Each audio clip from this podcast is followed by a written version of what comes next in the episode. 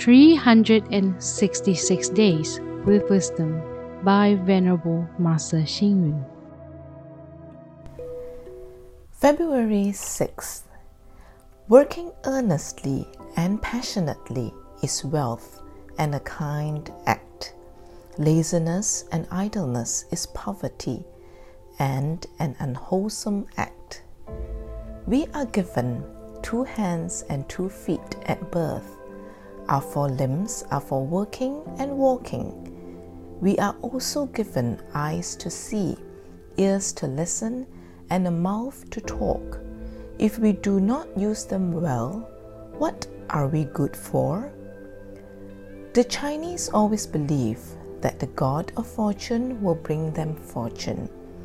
If the God of fortune sends you wealth, you would have to receive it with gratefulness. If you are lazy and ignore Him, you will miss getting the wealth. It is like someone putting a huge donut around our neck.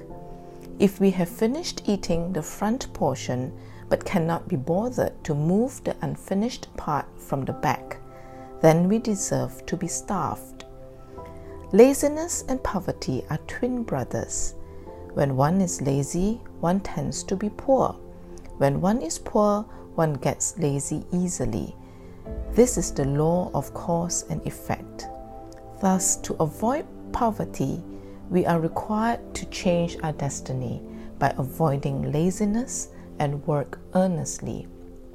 As we have said before, there is no autumn harvest without spring cultivation. If we don't cultivate, how can we harvest? If we don't work hard, how can we achieve?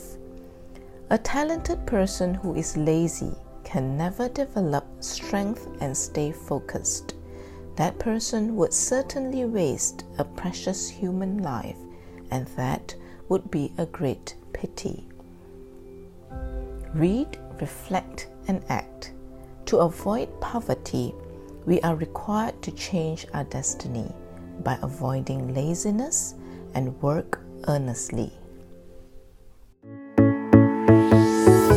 Please tune in, same time tomorrow as we meet on air.